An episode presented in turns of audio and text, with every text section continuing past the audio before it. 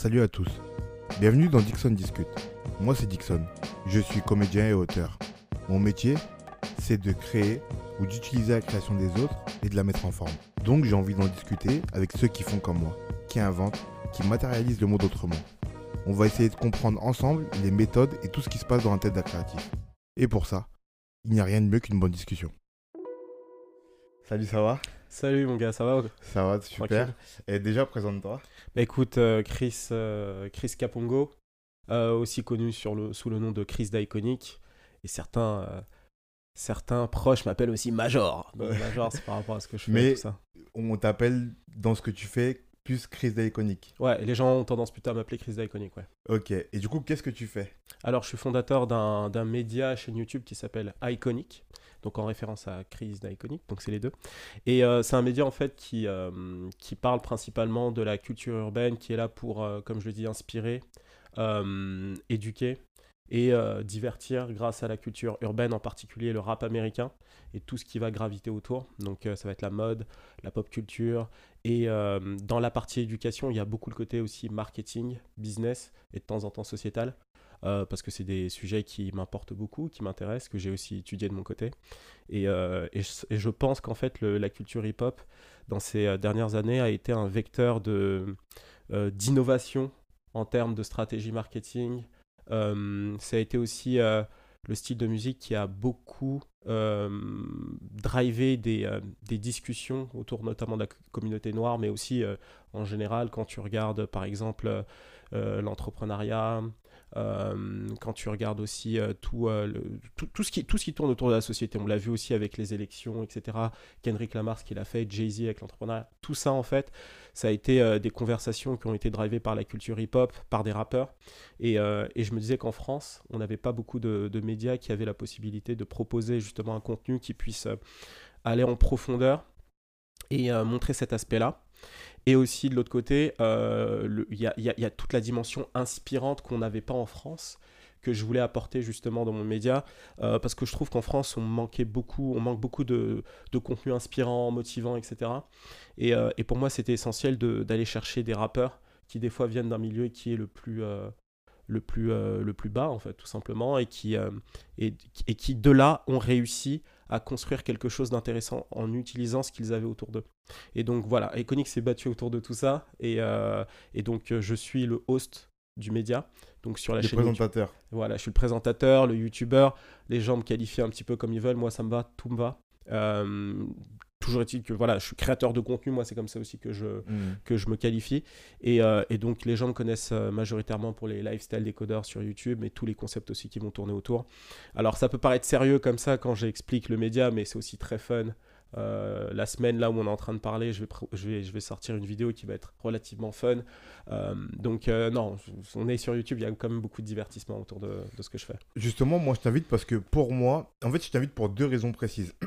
La première, parce que tu es un créateur de contenu Mhm. et je voulais parler de la créativité dans le fait de créer des contenus sur Internet. Mhm. Parce qu'en fait, dans mon idée, en tout cas, tu vois, on en reparlera après, mais dans mon idée, il y a toute une créativité qui s'est qui s'est euh, qui s'est mis en, œuvre sur Internet de par des gens qui ne se sentaient pas créatifs à la base et qui, qui sont qui sont qui ont pris à pleine main les nouveaux canaux de communication euh, Instagram, Snap, TikTok, euh, les Vines et tout ça, tout ça, et qui en ont fait, qui, qui ont usé de créativité sur ces médias-là, mais de façon innée et instantanée. Du coup, des gens qui avaient jamais créé de leur vie sur ces médias-là, d'un coup, ils sont mis à être créatifs à mort. Déjà, c'est pour ça que je voulais t'inviter. Et deuxièmement, parce que ici, j'ai invité des entrepreneurs, Mhm. j'ai invité des gens du marketing, j'ai invité des chanteurs, du coup rappeurs et chanteurs, euh, et beatmakers, des gens dans l'univers de la musique, tu vois. Et toi, tu représentes un peu le catalyseur de tout ça, parce que tu as une formation dans le marketing, euh, tu parles de musique, tu parles de stratégie dans la musique, qu'elle soit business ou euh, juste artistique, et, euh, et tu, tu dois trouver le moyen, tu dois, t'as, t'as créé le moyen de parler de tout ça. Et du coup, voilà pourquoi Mhm. tu es catalyseur. Et du coup, c'est intéressant d'avoir ton avis à toi, enfin ton avis, pas ton avis, ta, ta perception créative des choses quand on, est, euh, on doit être créative en, par- en, en parlant de toute la créativité autour d'un domaine, Hmm. tu vois? Et, et toute la créativité, j'entends par le fait que tu parles de la créativité, toi, des entrepreneurs. Si tu, Mhm. le dis, tu le dis pas comme ça dans tes vidéos, Mhm. mais tu parles de Mhm. ça en vérité. c'est ça. tu vois? Euh, toi-même, t'es t'es partie prenante dans la créativité digitale parce que à la base, tu fais du marketing Mhm. et tu as fait une formation et tu as été consultant et tout. Mhm. Et, euh, et aussi, tu, étant grand amateur de musique, tu remarques la créativité et, la, et le mouvement de cette créativité au fil des années, parce que tu es, Mhm. de la génération euh, Y, non, un Y. Y, ouais, Y. Mhm. Et du coup, ça fait 20 ans. Mhm. T'as- On a grandi avec le rap. Mhm. Mhm. Du coup, toi, tu as vu comment le rap a évolué Évolué. et comment la créativité dans le rap a évolué. Ouais. Et du coup, comment on passe, parce que tu es très rap américain, mais du coup, Ouais. comment on passe à un, un Wu-Tang ou un, ou un Tupac, qui était déjà créatif à leur niveau, Ah ouais. qui était déjà créatif à leur niveau, à euh, un Yoon Thug. Ou, euh, ou un, un Kendrick Lamar. Mhm. Et c'est pour ça que je voulais euh, t'inviter et qu'on discute de tout ça, tu vois, et avoir ton avis sur le sujet, Ouais. et puis voir comment la créativité A évolué. se manifeste en toi en vrai. Ah, d'accord, ok. Bah, c'est ça, Bah oui, ça le sujet ouais. en vrai de Ouais, vrai, ouais, tu vois. Ça va être intéressant. C'est c'est vraiment ça le sujet, tu vois. Euh, et du coup, depuis quand tu fais ça? Ah, alors, euh, c'est c'est une très bonne question. En fait, je me faisais une réflexion euh, tout à l'heure. C'est que j'ai toujours pensé que j'ai commencé en fait à, créer du contenu comme ça à partir de... Enfin, créer du contenu, à la base, c'était des articles sur Tumblr. J'avais peut-être 20 ans. Euh, J'en avais marre du BTS que j'étais en train de faire. Euh, j'étais en train de me rendre compte que la vie était plus compliquée que, je, que ce que je croyais. Euh, et je me disais, tiens, il faut que je trouve un, exutoire et une sorte d'échappatoire. Euh, et donc j'ai commencé à créer ce Tumblr à l'époque, c'était très populaire en 2010. Et j'ai commencé à écrire des articles. Et à l'époque, c'était un petit peu euh, euh, mettre en avant ou faire découvrir des artistes qui n'étaient pas encore connus, qui allaient péter. C'était comme ça que j'ai commencé. Et, euh, et à cette époque-là, j'avais quand même l'œil déjà, parce que les premiers articles que j'ai faits, alors le premier c'était sur Nico, un rappeur de l'époque qui était assez proche de Wiz Khalifa, parce que Wiz Khalifa commençait à être un peu populaire. Lui, il a jamais pété comme j'aurais voulu qu'il pète. Par contre, juste après, j'ai fait un article sur Tyler the Creator. Il venait tout juste de sortir, je crois, Bastard. Et ensuite, il sortait son clip avec euh, en noir et blanc, il mange un cafard. Donc, euh, on sait ce qu'il est devenu aujourd'hui. Donc, j'avais fait ça. Ensuite, j'avais eu euh, d'autres artistes comme A$AP Rocky. Pour, pour moi, A$AP Rocky, ça a été une gifle parce que c'était la première fois que je constatais Internet et le pouvoir d'Internet. C'est-à-dire qu'un artiste, en temps normal, nous, quand on a grandi, c'était c'était plusieurs années avant qu'ils réussissent, ou alors on les découvrait pour la plupart du temps quand ils avaient déjà réussi. Moi, je sais qu'avec des amis, on suivait euh, Wiz Khalifa depuis que j'ai euh, depuis que j'ai 16 ans. Il faisait des clips euh, un petit peu, voilà, fait maison. Alors, je peux t'arrêter là Ouais. vite fait. Tu vois, c'est là où tu justifies le fait que tu sois là. Mhm, Parce que tu me nommes, tu me nommes trois artistes mhm, Wiz Khalifa, ASAP Rocky et Tyler the Creator. Je Ouais. dis pas avec ton accent parce que je parle pas anglais, mais Mhm. t'as compris. mhm. Euh, tu- Trois artistes qui ont des univers bien particuliers. Ouais. Et ce qui a fait qui- qu'ils ont dénoté quand ils sont arrivés, c'est justement cette forme de créativité dans la manière dont ils se présentaient au monde. Ouais. Tyler the Creator, comme tu as dit, il, il arrivait avec des clips assez bizarres, Mhm. euh, un univers assez bizarre, on comprenait pas vraiment qui était ce type, un Mhm, peu mhm. nerd, C'est un peu, ouais, tu vois. ouais. Euh, il arrivait dans un délire très stylisé, Mhm. mode, Mhm. mais en même temps, c'était euh, un des premiers hybrides entre le ghetto et Ouais, la mode. Parce qu'il faisait. Le mec était habillé en Rick Owens, Ouais, en, en Alexander ouais. McQueen, Ouais. dans les rues du Bronx. ouais. On comprenait. Ou dans les rues du Queens. Si, Non, si- non, Bronx et Harlem. Voilà, et Harlem, Mhm. tu vois. On comprenait pas. C'est trop bizarre. Tu vois, mec, dans le ghetto, c'est quoi le délire, tu vois? Wiz Khalifa, il arrive avec son délire hyper euh, chill, euh, un, peu, un peu un. Snoop 2.0, Exact, ouais. mais, mais avec son univers, Ouais. et, et un, Snoop qui aurait ingurgité Bart Simpson, tu vois, un peu genre, euh, un Snoop de notre génération, tu vois. Ouais. Et, ces mecs-là, qui ou encore aujourd'hui ont leur carrière, Ouais. ont été les premiers, tu vois. Mhm. Et moi, ce qui me questionne, c'est euh, est-ce que, est que quand on pointe, on met le doigt sur ces mecs-là, quand on est à, ton, à, à la base euh, petit euh, créateur de contenu sur Tumblr et tout, comme des milliers de gens, tu vois, est-ce que est-ce que c'est la musique et la créativité dans leur... Parce qu'il y a aussi une créativité dans leur musique, Mhm. avec un nouveau Ouais, style, un nouveau truc qui est arrivé, tu vois. Mhm. Est-ce que c'est la créativité, la créativité dans la musique qui Mhm. nous frappe ou c'est la créativité dans l'image Dans Eh ben, c'est une très bonne question. C'est qu'aujourd'hui, euh, la musique, enfin, ça a toujours été le cas, la musique s'écoute avec les yeux, en grande partie. Euh, lorsque tu es tombé, alors je dis pas que c'est c'est le cas de tout le monde, mais moi, par exemple, lorsque je suis tombé dans le rap américain, c'est quand j'ai découvert le clip de Ja Rule et Jennifer Lopez. euh, en 2000, euh, What's Re- euh, I'm Real, Ouais. ou Bow Wow avec What's My Name, tu vois, Ouais. on a commencé avec ces choses-là, c'était des clips. Et c'est pour ça que le pouvoir du clip aujourd'hui est énorme. Aujourd'hui, il y a toujours, surtout, toujours été comme ça. Donc la, la- la musique, ça a toujours, ça, ça a toujours été très visuel. Euh, en tout cas, dans la, musique euh, urbaine, la musique populaire, ça a toujours été très visuel euh, parce qu'on a conscience que plus tu fais jouer plusieurs sens, plus tu as de chances de toucher les gens de la manière dont tu as vraiment envie de les toucher. Après, c'est là où justement, lorsque la personne est accrochée, qu'il va y avoir un album où, les, où l'artiste va pouvoir aller sur autre chose. Mais visuellement parlant, aujourd'hui, c'est super important et d'autant plus sur Internet. C'est pour ça qu'aujourd'hui, tu constates que YouTube, c'est un, c'est, un moyen aujourd'hui incroyable pour un artiste de se faire connaître. Moi, je dis toujours aux artistes qui viennent me voir, qui commencent, euh, quel conseil j'ai à leur donner? Je leur dis en général, euh, faites des clips, les gars. Faites du visuel le plus possible. Ça n'a pas forcément besoin d'être des visuels ultra compliqués. Pour reprendre l'exemple de A$AP Rocky, quand tu regardes son premier clip, euh, Purple Swag, c'est un clip qui est très simple. Très très simple. C'est au final, c'est une copine à, à lui, euh, à qui il lui a fait mettre des grilles et elle lui a fait dire euh, nègre, tu vois. Mm. Et euh, c'était déjà choquant, assez choquant pour Mm. que ça retienne l'attention des gens. Donc euh, oui, la musique c'est clairement visuel. Et je vais revenir sur ta question de base qui était, qui était comment je suis tombé là-dedans. J'ai commencé globalement avec les articles de blog. Euh, sur Tumblr en me disant que j'avais envie de faire euh, quelque chose autour de ce que j'aime bien mais en réalité je me suis rendu compte euh, je disais ce matin mais en réalité j'y réfléchis depuis un moment mais en fait j'ai commencé depuis que j'étais vraiment plus jeune à partir du moment où j'ai eu mes premiers magazines et en fait, c'est quelque chose que j'ai tendance à couper, à ne pas calculer, mais j'étais un très très très très gros consommateur de magazines. Je lisais beaucoup et c'était des magazines RAP, RER. R- RAP, RER, euh, Rap US, le Ouais, magazine Rap, Rap US, US, ouais, je ouais. l'ai saigné et beaucoup beaucoup de magazines de NBA parce que les gens ne le savent pas trop.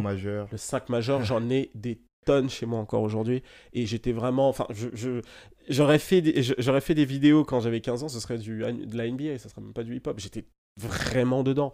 Et ensuite, lorsque j'ai commencé à être. euh, vers les 17-18 ans, je commençais à m'intéresser à Paris, à la mode, etc. C'était GQ. Et donc j'ai fait les premiers GQ quand ils sont arrivés en France. Donc je pense qu'il y a une part d'inconscient dans tout ça. Et en fait, j'ai été influencé par euh, l'idée de, de, de- pouvoir euh, créer du contenu, éduquer une communauté sur ce contenu-là, parce que j'avais compris très tôt aussi que la manière dont exposes le contenu joue énormément dans euh, comment les gens vont le vivre. Par exemple, j'ai mon gars Balou, qui a, un, qui, a un, qui a un penchant beaucoup plus humoristique. D'ailleurs, grosse dédicace à lui, je suis sûr qu'il va regarder. Lui, c'est beaucoup plus axé sur l'humour et il sait le faire. Donc ça veut dire qu'il va utiliser les mêmes sujets que moi.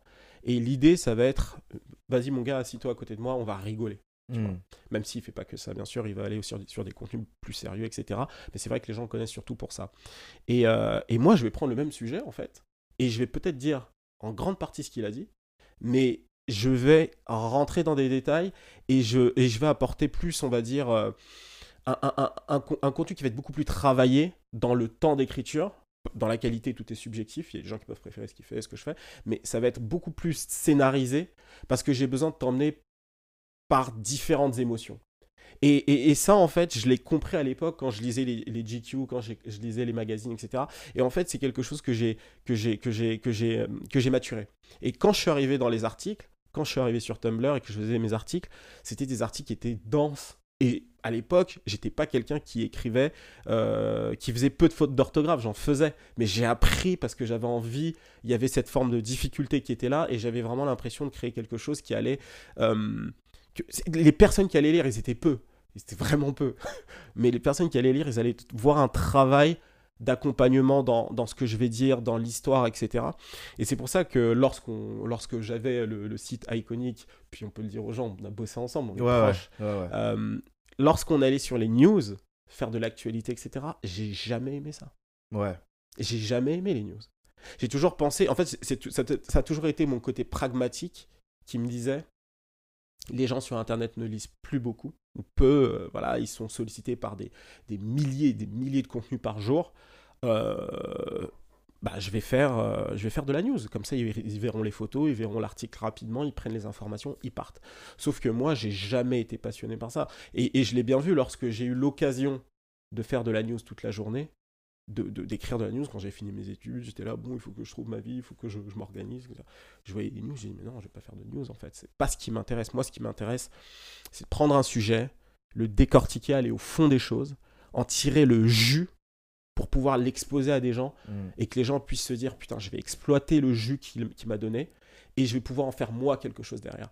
Moi derrière par exemple quand je fais une vidéo sur Internet Money qui est sortie il y a deux semaines, c'est une vidéo sur un gars que je connais pas, que j'aime bien mais que je suis pas fan de fou, mais ce qui m'intéresse dans son histoire c'est le storytelling qu'il y a derrière. Alors c'est génial parce que les Américains savent mettre en place un storytelling qui est toujours intéressant, qui est toujours plus beau que la réalité.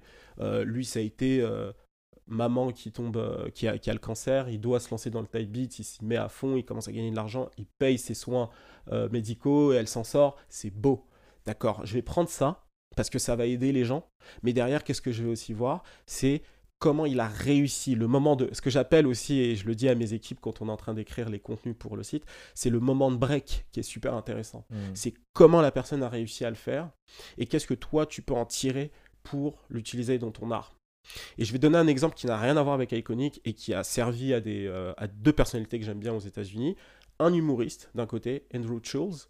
Euh, il, faut, il a aussi un podcast très connu, peut-être que les gens le connaissent, qui s'appelle euh, The Brilliant Idiot et Flagra- Fl- Flagrant True.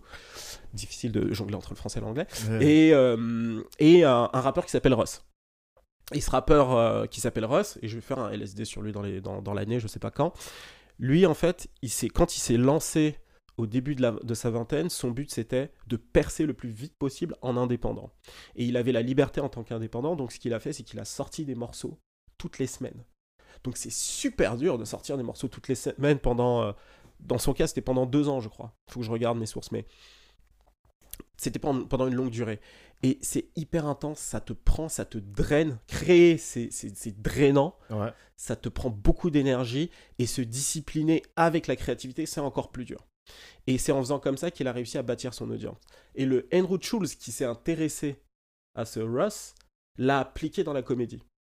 Donc lui, ce qu'il a fait, c'est qu'il faisait donc one-man shows ici et là. Il, a découpé des clips et il a commencé à les poster sur Internet. Et c'est comme ça qu'il a pété toutes les semaines. Voilà, il s'est dit je vais découper, je vais mettre des morceaux toutes les semaines. Et, euh, il a aussi compris quelque chose, c'est que les gens en fait vont pas regarder un show d'un inconnu pendant une heure, mais ils sont prêts à donner une chance à cet inconnu-là si le contenu dure 5 minutes et que le titre est sexy. Mm. Et c'est comme ça qu'il a commencé à gagner de l'audience. Et tu vois, typiquement, la relation qu'il y a eu entre les deux, le Andrew Schulz, c'est pas un fan musicalement de Ross, mais il a été inspiré et motivé par le parcours de ce gars-là. Mm. Et ben moi, sur la chaîne de Iconic, c'est exactement ce que, je, ce que je fais.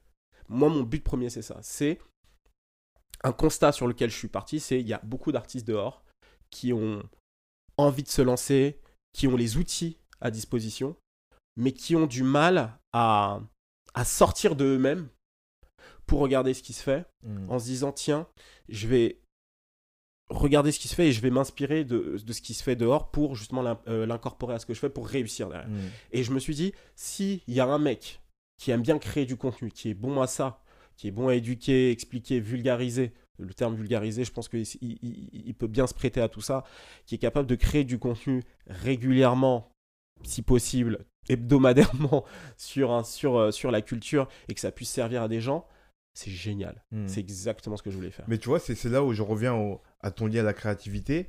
C'est que tu me prends des exemples de personnes qui ont fait preuve d'une créativité à un moment donné. Ce moment de break là, en fait, c'est un moment de, de comment dire, de, de, de, de visualisation de ce qu'il faut faire Mhm, à un instant T, mhm. mais une espèce de, de, de, hum, comment dire, d'illumination créative. Mhm. Tu vois le truc, le truc de Russ de dire, bah ok, moi je suis en Indé, toutes les semaines, un peu ce qu'a reproduit Riles après. En plus, Ouais, là-bas. je pense et- que Riley, il s'est ouais. inspiré justement de bah ouais, ça, et, ça, fort, et ça a marché là-bas, et après c'est venu ici. Mais, Ouais.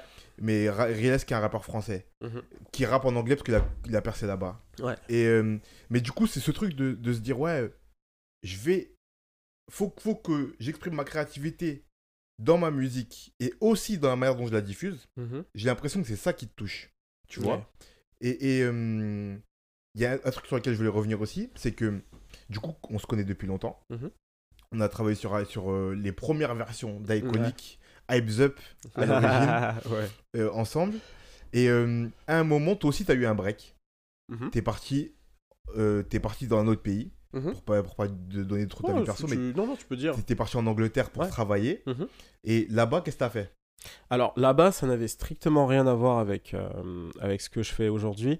En fait, c'était, euh, si tu veux, ce que j'ai fait en Angleterre, c'était un peu la suite logique de ce que j'ai fait euh, pendant mes études. C'est-à-dire que j'étais encore dans, une, dans un autre, euh, pour utiliser les grands mots, dans un autre paradigme. euh, Tu vois, c'était, euh, j'ai fait euh, un master en bus- e-business et management des marques, donc branding, Ouais. simplement. Et euh, j'avais ce j'avais ce bagage-là, j'ai fait de l'alternance, euh, parce que des millions euh, de jeunes, enfin, centaines de milliers de gens font en France. Et en fait, je m'étais dit, ok, moi, ce que j'ai toujours voulu faire dans mes études, parce qu'en fait, ça c'est un truc que je dis jamais, mais ce que j'ai fait pendant mes études, les cinq années, c'est pas du tout ce qui était prévu de base. Euh, moi, j'ai une famille qui est euh, majoritairement en- en- au Canada.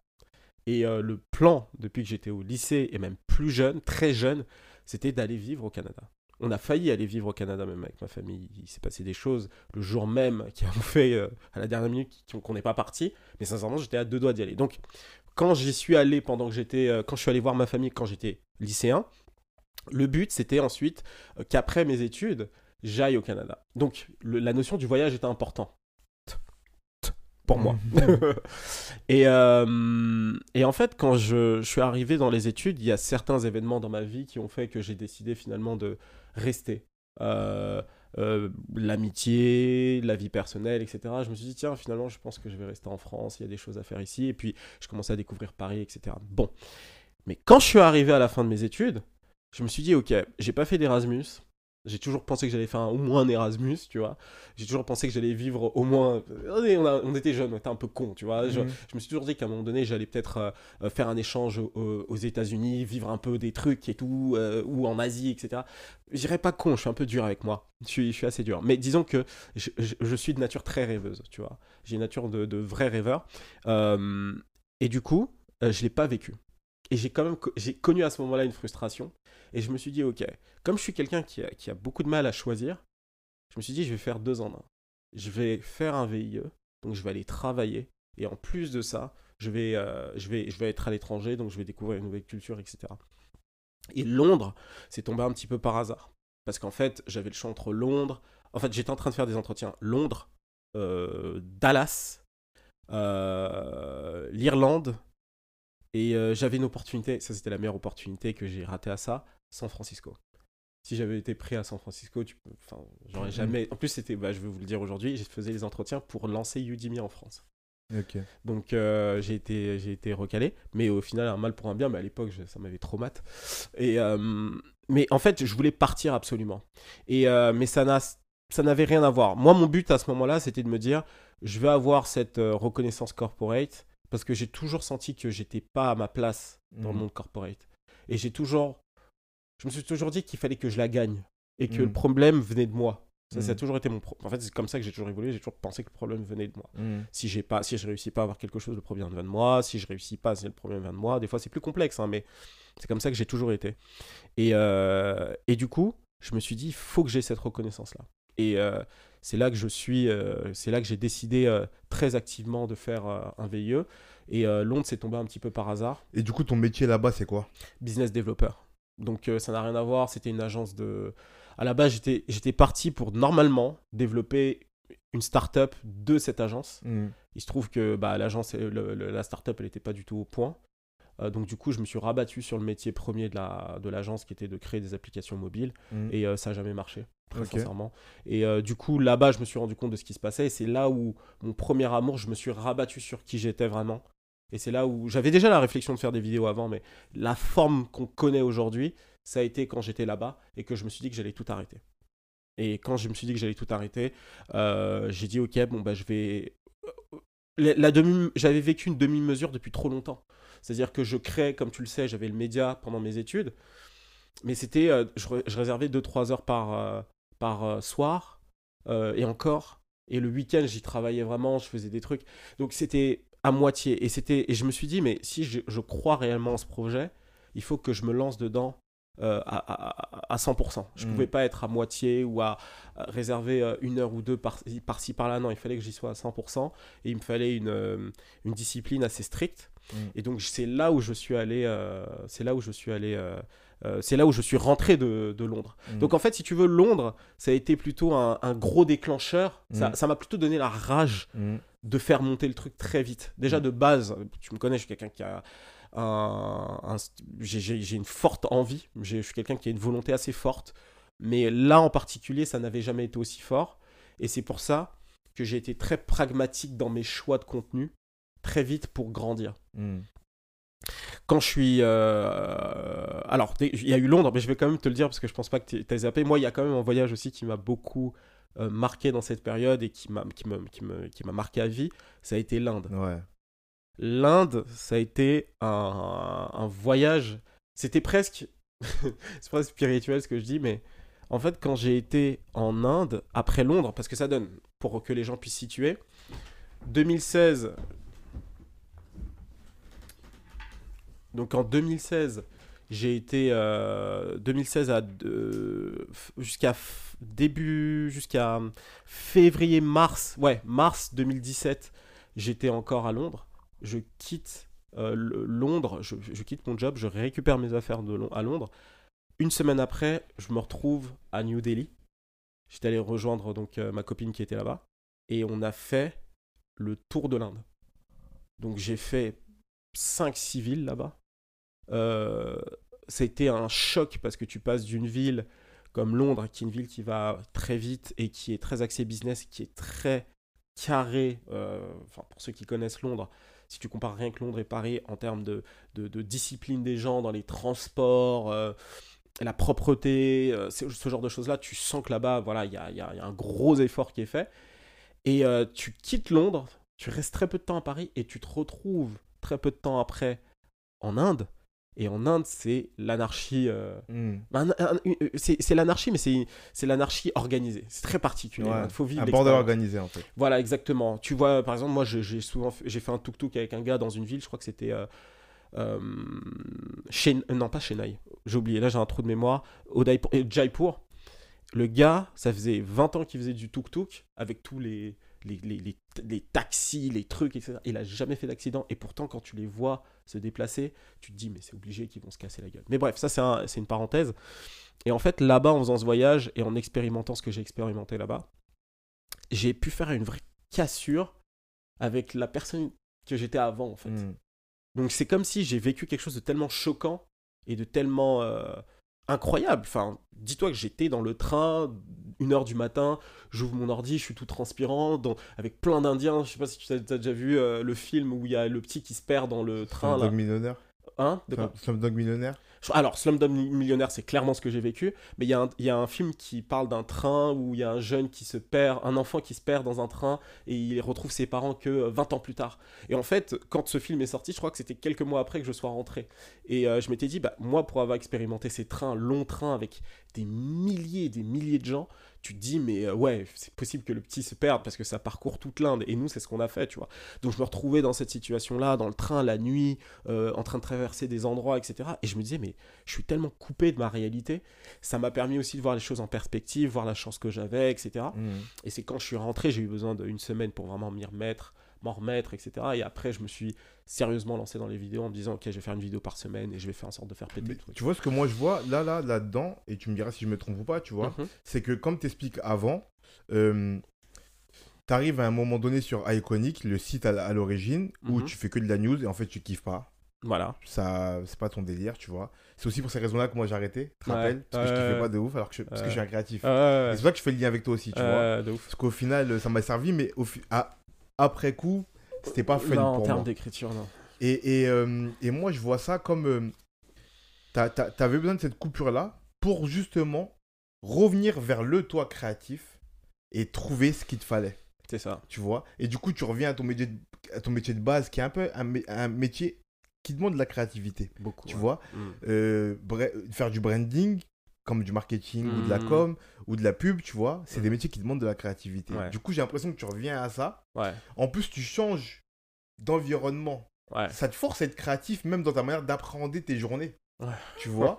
Et, et, et, et après, tu fais un autre bond vers une autre réalité dans un autre paradigme qui est le paradigme du voyage, de la découverte et Mhm. tout, qui te force aussi à devenir créatif.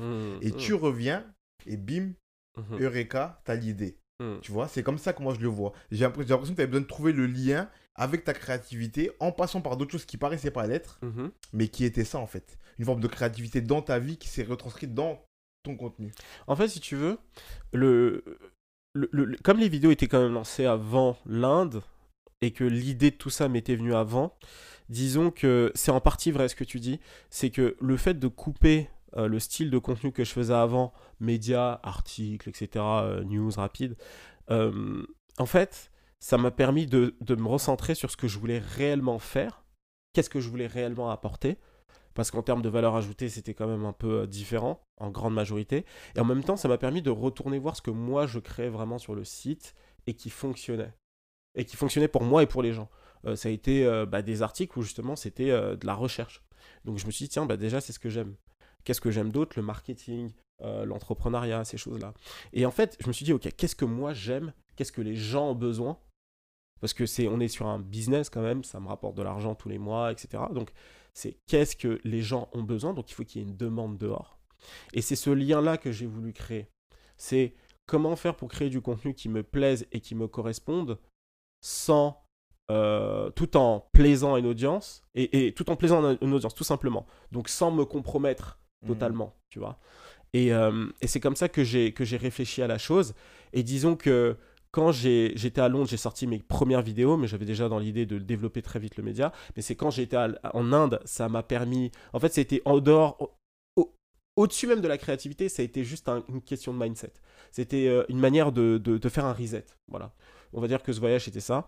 Euh, Londres, ça m'a permis de réaliser que je voulais vraiment pas être dans le monde corporate, même si c'était pas corporate vraiment la boîte, c'était un peu plus désordre. Mais disons que je voulais pas euh, attendre plus que ça avant de lancer mon truc. Ça, c'était vraiment ce que j'ai réalisé avec Londres. J'ai adoré cette ville d'ailleurs. Et je vais y retourner. Euh, mais, disons que l'année entre j'arrête de faire des articles et je relance avec ce que je veux réellement proposer, ça a été, euh, ça, ça a été là. Ça a été le temps de réflexion. Qu'est-ce que je veux vraiment? Qu'est-ce que je veux apporter? J'ai vraiment commencé à appliquer ce que j'avais appris du marketing, du Mhm. branding, de ce que je lisais à ce moment-là, Ouais. à, à mon projet réel, parce que je l'avais pas fait en fait. Et ben là, tu me une perche. Mhm. Parce que, te connaissant un peu, moi, je sais que tu es un vrai apprenant. Ouais. Tu lis énormément de bouquins sur tous ces sujets-là, que ce soit l'entrepreneuriat, le marketing, le business, la musique et tout. Mhm. Euh, tu regardes tout ce qui se fait, tu es au courant de tout ce qui se fait. Euh, comment, comment en ingurgeant tant de savoir, on arrive à libérer sa propre créativité et proposer un contenu qui n'est pas juste un Ouais. copier-coller. Ouais. Et je te pose la question précisément à toi, Uh-huh, parce uh-huh. que je- très te connaissant, je sais que tu ingurgites un nombre de, que- de contenus qui est monumental. Ouais. Ça veut dire que que ça soit sur euh, tout ce qui se fait sur YouTube, du coup, je parle des formats Mhm, purement. hein. mhm, YouTube, les podcasts, les livres, mhm. euh, les films, les... tout. Tu es au courant de quasi tout ce qui se fait. Tu es au courant de toutes les stratégies marketing qui se font dans la musique, euh, euh, dans, dans les médias, dans le monde du business, dans l'entrepreneuriat et tout. Et à côté de ça, tu essayes toi de développer ton propre truc avec ton propre style, avec ta propre création en fait, ta propre créativité, tu vois. Et en plus, tu fais des formations marketing. Attends, j'en ai fait une. T'en, as Ouais, fait une. ouais. Mais, mais du coup, tu as Mhm. cette compétence-là qui Mhm. est de pouvoir mon- montrer aux autres Mhm. comment faire une stratégie marketing. Ce que je me demande, moi, c'est comment on se sépare. Comment on se sépare de. de, de, de, de, De ce que, ce de ce que tu, de ce que tu ingurgites, ouais. de tout ce que tu ingurgites pour être libre, d'un, d'un- dans un certain sens, être libre et proposer ce, ce qu'on a envie de proposer, qui est repartir de zéro, tu vois. Ouais, bah c'est là où je vais te dire euh, euh, rien ne se crée, tout se transforme. C'est-à-dire que euh, c'est Lavoisier, hein, c'est pas moi, ça vient pas de moi, je, je dis aux gens, les gens vont me prendre pour un génie. En fait, le truc, ce que j'ai compris, c'est que y a, on, on a, dans- dans la création, il y a aussi une forme de prétention. C'est-à-dire que les gens ont souvent tendance à croire que ce qu'ils créent, c'est vraiment... euh, ça n'a jamais été fait. Moi, je pense qu'on arrive à une époque où les formats, euh, les idées sont, sont, sont des choses qui ont déjà été faites avant, c'est juste que ça a été fait de différentes manières dans des contextes différents. Quand tu fais de la musique, c'est sûr que la composition est différente, mais toi-même, tu as été inspiré par des gens qui ont fait de la musique avant toi. Donc en fait, il y a, y a- y a une grosse forme d'inspiration qui est là. Le tout est de savoir, en fait, euh, le tout est d'y mettre ton, ton point de vue. Moi, je pense que dans le contenu, c'est ça. Moi, par exemple, quand j'ingurgite beaucoup de contenu, comme tu le dis, effectivement, j'en ingurgite pas mal. euh, c'est c'est- en fait, il faut que je me dise à un moment donné, qu'est-ce que moi je vais apporter, quel point de vue je vais apporter qui me ressemble et qui va plaire à mon audience. Par exemple, lorsque, lorsque je fais mes vidéos, la manière dont je fais mes vidéos, c'est des fois très. Le lifestyle des connards en particulier, ça demande beaucoup d'efforts. Des fois, ça peut être contre-productif dans le sens où c'est long. Et sur YouTube, des fois, les formats trop longs, ça peut être embêtant. Mais il y a des fois où je me dis, il faut que ça me ressemble. Et il faut aussi que j'ai une forme de satisfaction. Et euh, cette forme de satisfaction, ça va. Je vais donner un exemple très clair. Si je fais une vidéo où je fais strictement la bio d'un artiste, ça va marcher du tonnerre. C'est facile. Enfin, facile, non, c'est quand même dur. Je vais expliquer pourquoi, mais si tu veux, je vais aller récupérer l'information. Je vais faire une vidéo qui va durer peut-être entre 8 et 10 minutes, du coup. C'est les timings parfaits. Et les gens, même qui sont dans mon audience, qui n'ont pas vraiment le temps, qui. Bon, vas-y, je vais cliquer, je vais voir. 8 minutes, c'est facile. Donc, je vais avoir plus de clics. Euh, mais ce que je fais, en fait, moi, dans mon contenu, c'est qu'il va y avoir une partie biographique. Donc, je vais raconter l'histoire avec mon point de vue. Ensuite, je vais faire, je vais faire une analyse sur la musique, sur l'impact.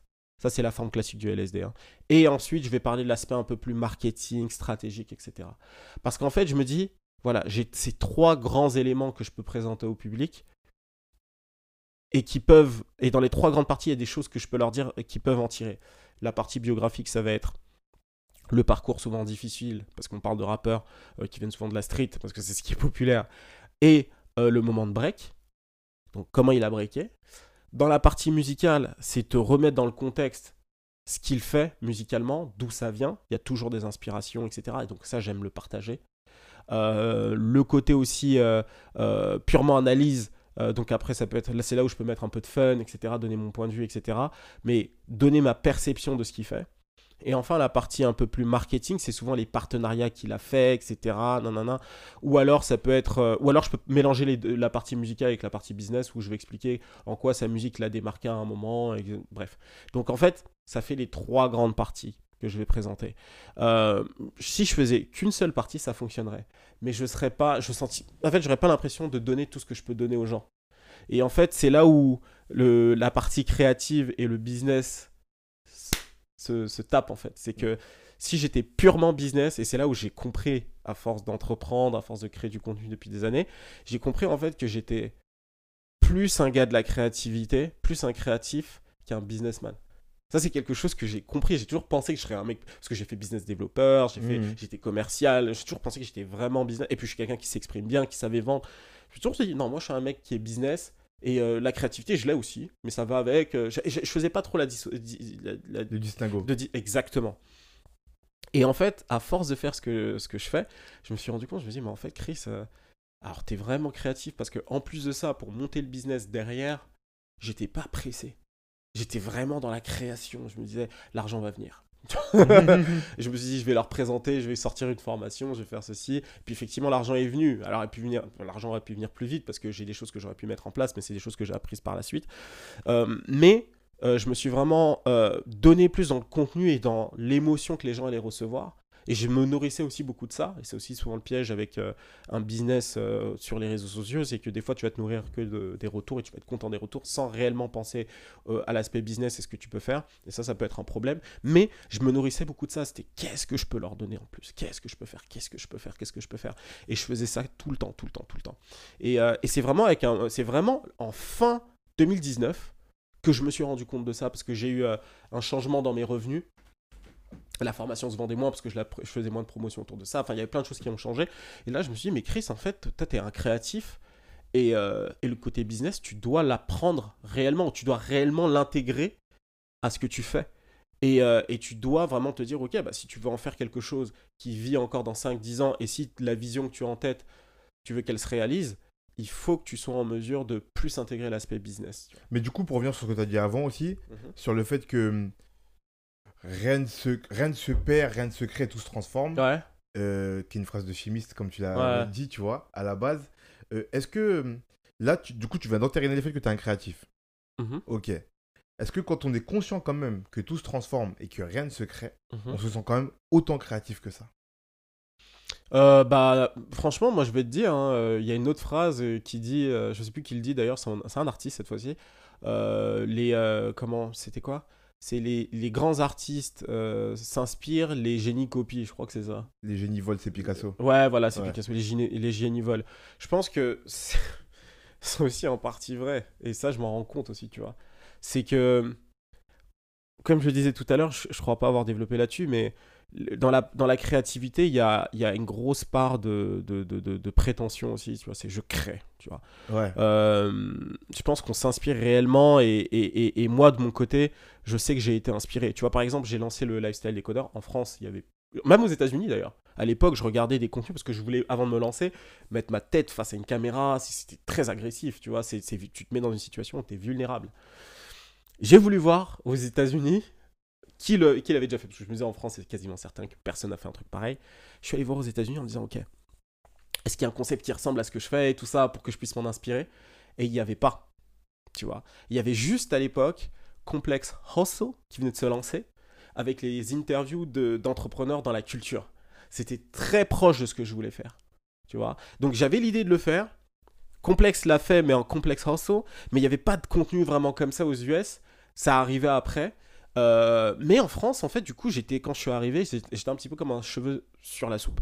Mais j'étais quand même inspiré à ce moment-là énormément par des par Gary Vaynerchuk. Que tu parlais de bouquins, j'ai lu, son bouquin, enfin il y en a plusieurs, moi j'en ai lu un en particulier. Euh, j'étais inspiré par des, par des podcasters qui, euh, qui faisaient des contenus purement business.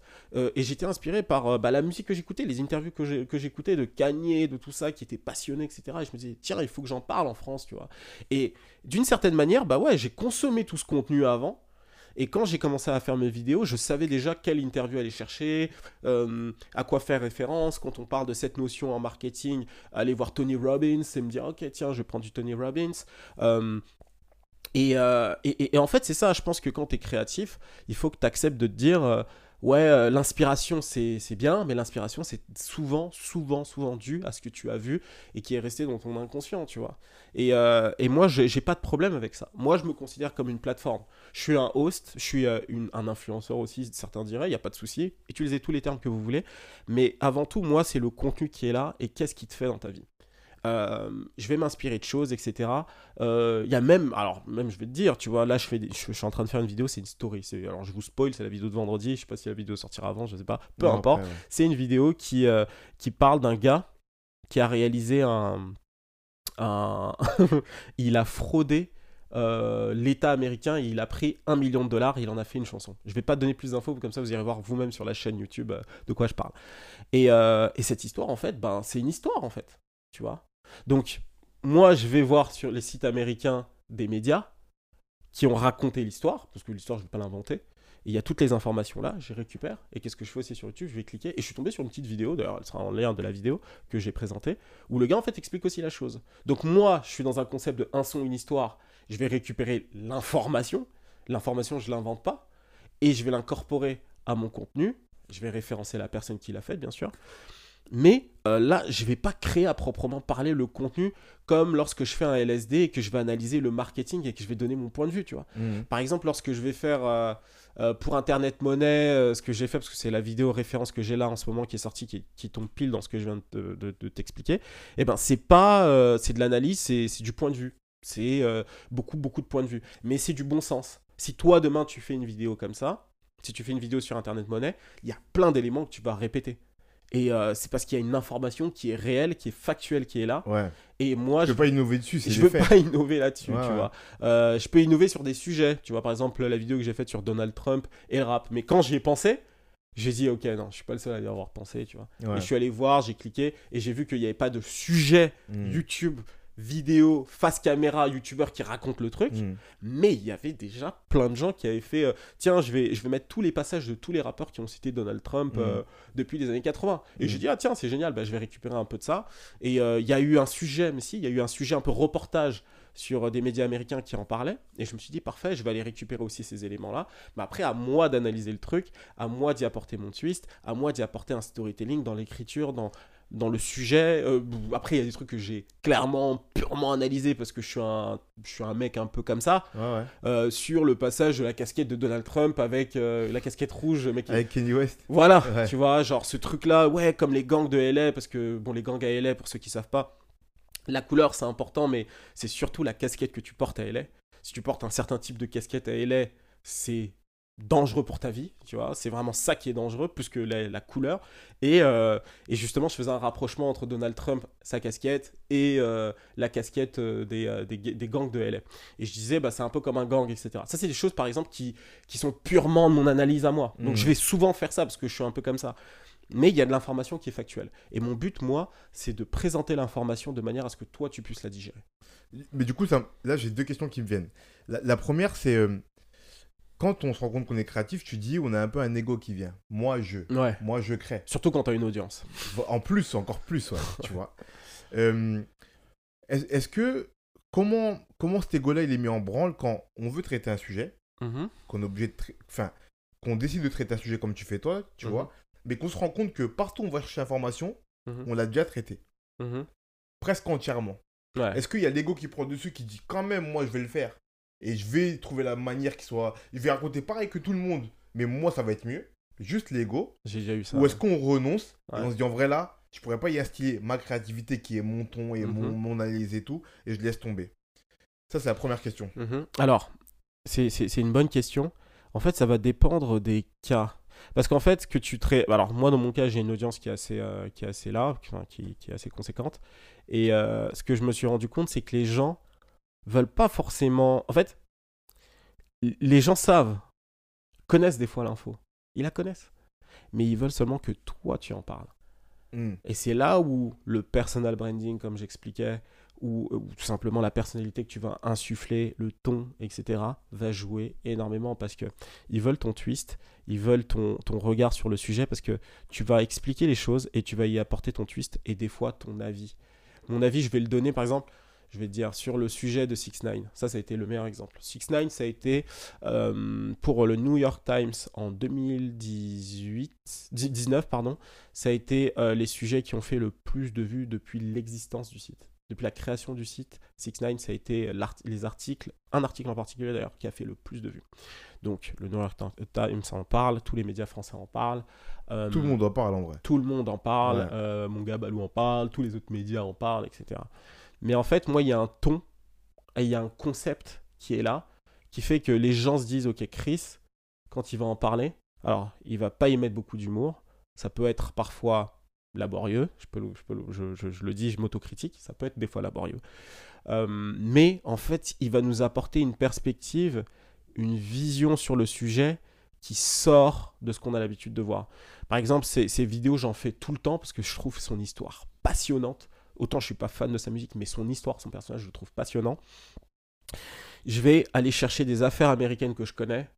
Euh, euh, en particulier une affaire d'un rappeur qui a, qui a, euh, qui a aussi connu, enfin Murder Inc., le label qui a aussi connu des problèmes avec les fédéraux.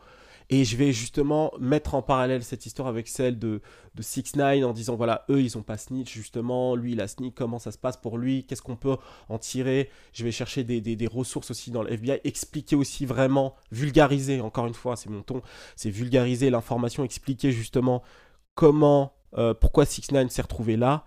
Et euh, qu'est-ce que ça veut dire juridiquement aussi parlant, même si c'était très dur de le faire, mais j'ai réussi à le faire et j'ai eu euh, euh, l'approbation de- de- d'amis euh, euh, avocats qui me disent Ah, tu t'as bien expliqué, on dirait que tu connais vraiment de quoi tu parles. Je fais Ouais, je connais du coup parce que j'ai fait des recherches. Mais en fait, c'est ce point de vue-là et c'est ça que les gens ont besoin de- d'avoir de, ma part. Mhm. C'est un point de vue, c'est un format format de vidéo, c'est ce qu'on dit souvent, et, et, et c'est un ton en fait. Et donc quand tout le monde va en parler, toi tu dois te poser la question, ok, tout le monde en a parlé, Mais toi, avec ton format, est-ce qu'il y a des éléments que tu vas pouvoir faire ressortir qui peuvent éventuellement plaire aux gens? Donc, est-ce qu'il y a des détails? Est-ce qu'il y a. Parce que relayer l'information, tout le monde peut le faire. Il y a relayer l'information et la commenter. Ça, c'est beaucoup de youtubeurs et ça fonctionne. Et les gens. Moi aussi, je, consomme ce contenu-là. Donc, le contenu, euh, surtout américain dans ce style-là, mais DJ Academics, c'est comme ça qu'il a construit sa carrière sur YouTube. Hmm. C'est euh, prendre de l'actualité. Il va pas forcément breaker l'actualité. Lui, ce qu'il va faire, c'est y mettre un commentaire, parfois un peu satirique, qui va faire que les gens vont apprécier. Et il va donner son avis, bien sûr, voilà, commentaire. Quoi. Et, euh, et moi, en fait, c'est comme ça que j'essaie de voir les choses avec mon contenu. Enfin, moi, justement, ce que je fais de, mon côté, c'est pas forcément donner mon avis, même si je le fais de temps en temps en filigrane. Des fois, clairement, je, pose les choses et je donne mon avis. Mais euh, l'idée, c'est plus de comment, quand la formation sort, par exemple celle de 6 9 c'est chaud. On est vendredi, l'information sort. Moi, par rapport à mon concept, combien de temps j'ai besoin? Donc déjà, je vais pas être dans l'actualité. Donc euh, je vais pas gratter euh, les 500 000 vues. Donc problème en termes de business, encore une fois, c'est pour ça qu'il faut trouver un business model qui fonctionne autrement que sur des vues euh, comme, comme beaucoup de youtubeurs peuvent le faire. Mais en même temps, ce qu'il faut que je fasse, c'est réfléchir à le format. Donc les gens se disent, ok, la news de 6 9 tombe, Chris, il va avoir besoin d'une semaine à peu près pour faire la vidéo. Ou deux semaines. Et je dois être OK avec ça, parce que c'est ce que les gens sont venus chercher sur ma chaîne. Parce hmm. qu'une fois que la news tombe, tout le monde va gratter son truc, tout le monde va faire un commentaire. Je vais pas pouvoir faire mieux. Enfin, je vais pas pouvoir euh, faire un LSD en, un jour.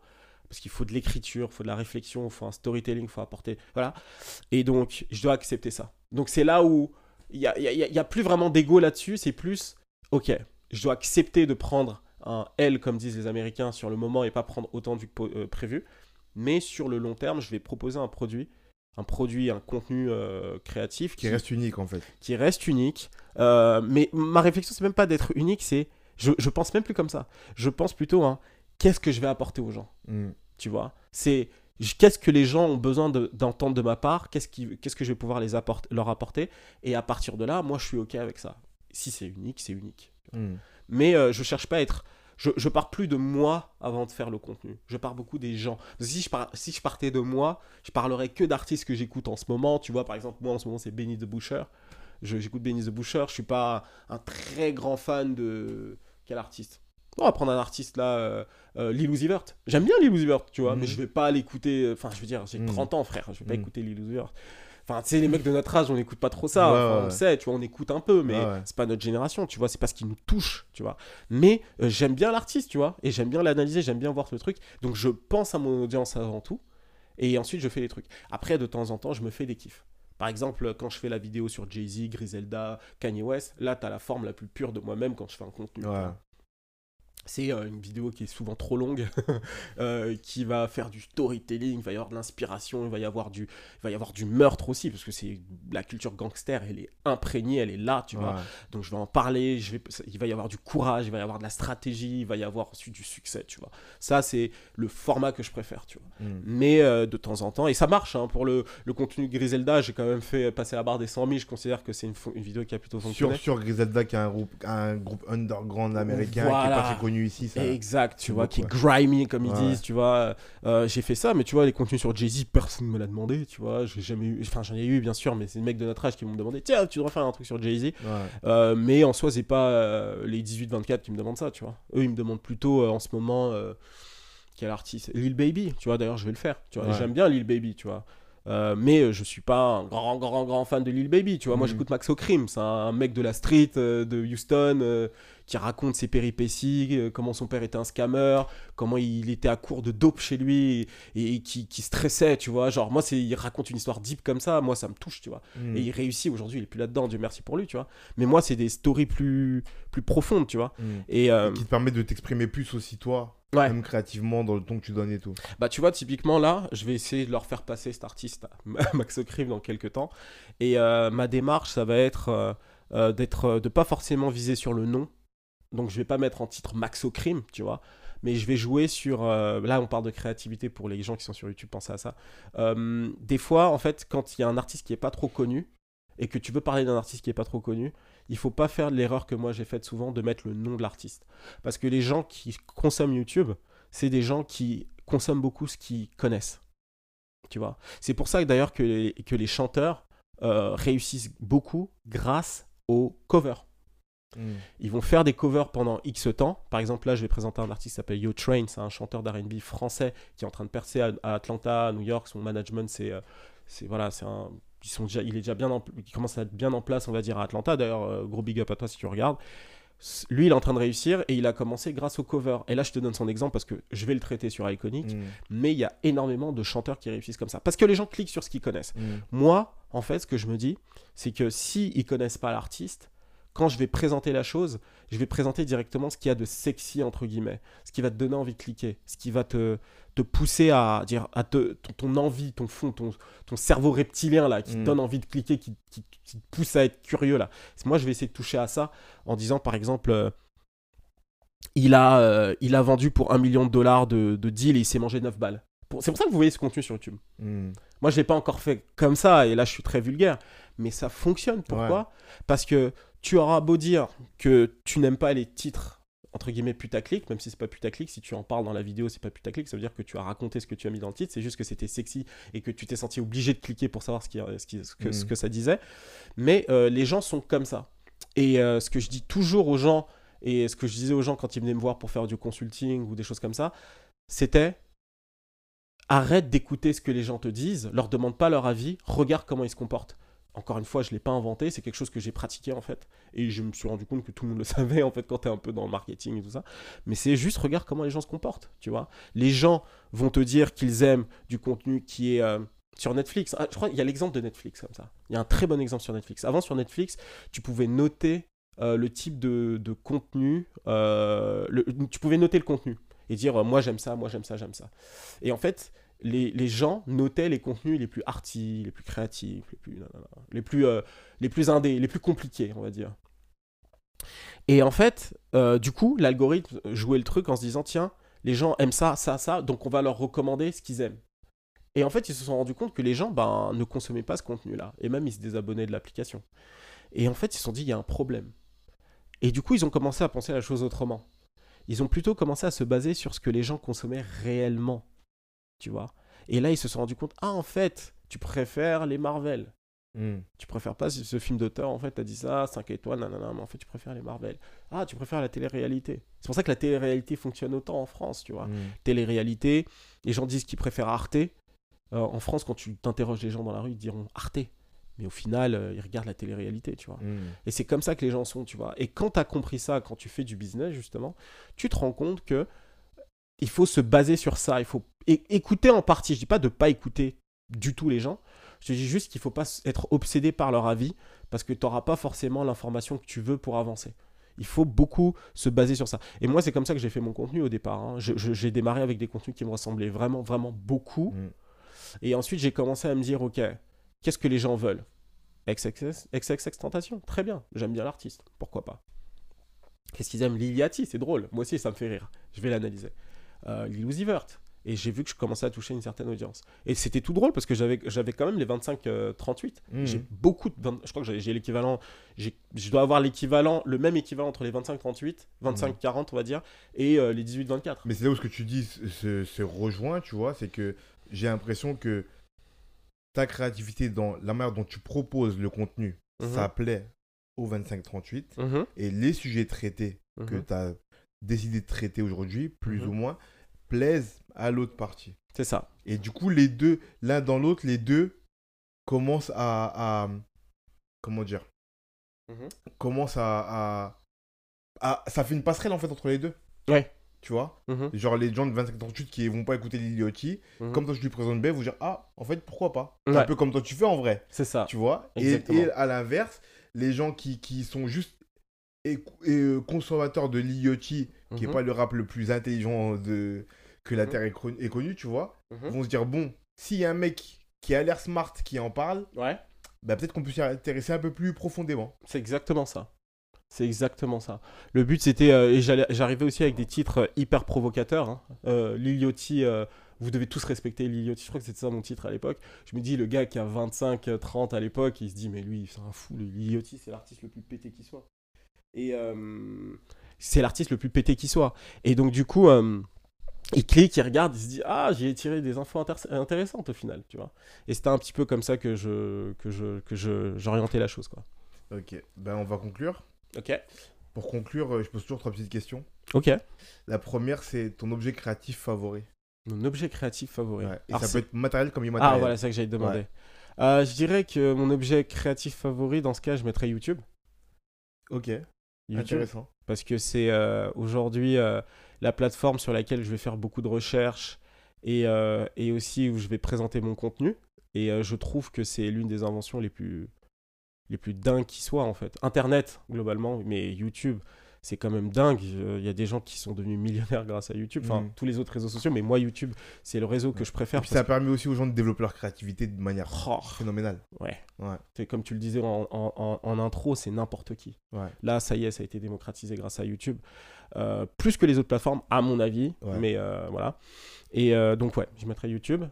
Ok, la deuxième, c'est une œuvre créative inspirante pour toi. Une œuvre créative inspirante. Pour moi, il y en a plein sous, sous- sous plusieurs formes. Une œuvre créative inspirante. Je- y a, alors, il y a, y, a, il y a- il y a pas mal de trucs.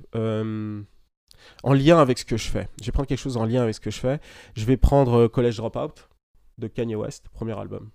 Ouais, parce que c'est un album euh, qui a. les gens, ils aiment bien utiliser ce terme, qui a changé ma vie.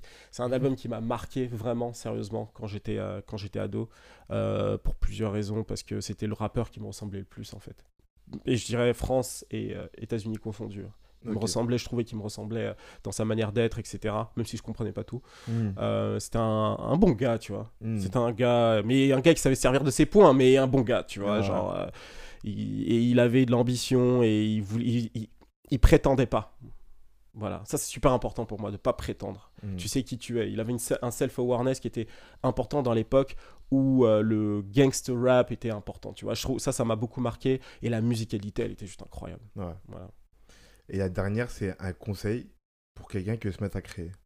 Euh, alors j'en ai donné pas mal dans la vidéo. Euh, J'irais de pas avoir peur d'être vulnérable pour changer. C'est-à-dire que à chaque fois que tu es vulnérable, c'est-à-dire tu te montres par exemple ton visage sur YouTube ou sur un autre réseau, en fait, tu vas avoir de l'avance naturellement sur la plupart des gens qui ne le feront pas parce que tu vas créer une connexion qui est différente. Euh, vulnérable, c'est aussi ne pas hésiter à, parler de soi, de ses émotions, de ce que tu as vécu. Euh, personnellement, je sais que je l'ai pas souvent fait, mais je l'ai fait dans une vidéo et je vais commencer à en faire de plus en plus. Une vidéo où j'ai parlé un petit peu de, de mes 30 ans et de mon vécu, etc. Et je me suis bien rendu compte que l'audience a été très réceptive à ça. Ils ont beaucoup, beaucoup, beaucoup apprécié. J'ai reçu beaucoup de messages par rapport à ça. Et je me suis dit, euh, la vulnérabilité, finalement, c'est quelque chose d'important, pas juste visuel, mais même dans ce que tu vas dire. Et c'est pour ça que les youtubeuses fonctionnent très bien, c'est qu'elles elles n'hésitent pas à ouvrir leur vie privée. Je pense qu'il faut pas hésiter. Alors, tu n'es pas obligé d'ouvrir ta vie privée et faire un vlog, Hmm. mais dans ta musique, il faut qu'on ressente que ce que tu vis, tu, tu l'as vraiment vécu. Hmm. Euh, donc voilà, la vulnérabilité, je pense que les, les créatifs devraient mettre ça au centre. Et, euh, et un autre conseil, ne pas ignorer le marché. Là, je suis dans le, dans le commercial parce que les créatifs, ça ça marche pas. Ne pas ignorer le marché. C'est-à-dire quand tu t'ouvres comme ça et que tu parles de ce que tu as vécu, euh, il faut que tu sois pragmatique. Il faut aussi que tu regardes ce qu'il y a autour de toi et qu'est-ce que les gens ont envie d'entendre. Tu vois? Et euh, il y a des périodes où certains sujets sont les plus intéressants pour toi. Euh, et c'est comme ça. Et tu dois penser à ça. Kendrick Lamar, quand il fait Alright, euh, c'est joué pendant les manifestations Black Lives Matter l'année dernière. Ça joue, ça, Hmm. tu vois. Et il faut que tu penses à ça. Donc euh, voilà. Toujours comme tu dis, euh, rejoindre de la créativité et le business. Ouais, ouais. Mais les tu- créatifs, ils méritent de manger. Je, crois que alors, tu serais d'accord avec Bakang que j'ai invité ici, qui faisait exactement ça. On avait un gros débat là-dessus. efficace. Ouais. Ben, merci. Merci à toi. On va mettre dans la description le lien vers ton Instagram, l'Instagram Oh, de c'est Iconic, c'est la gentil. chaîne YouTube Iconic qui est hyper intéressante. Merci beaucoup. Et voilà, likez, partagez, allez voir son contenu, commentez. Merci à vous, merci à vous. hein. Donc euh, merci à toi, hein, Dixon. hein, pour ces conversations, on les a même euh, en dehors de, de la C'est caméra. voulais que tu sois là en fait. Ah bah c'est génial, ça me fait très plaisir. Merci à toi. De rien. À la prochaine. À la prochaine, mon vieux.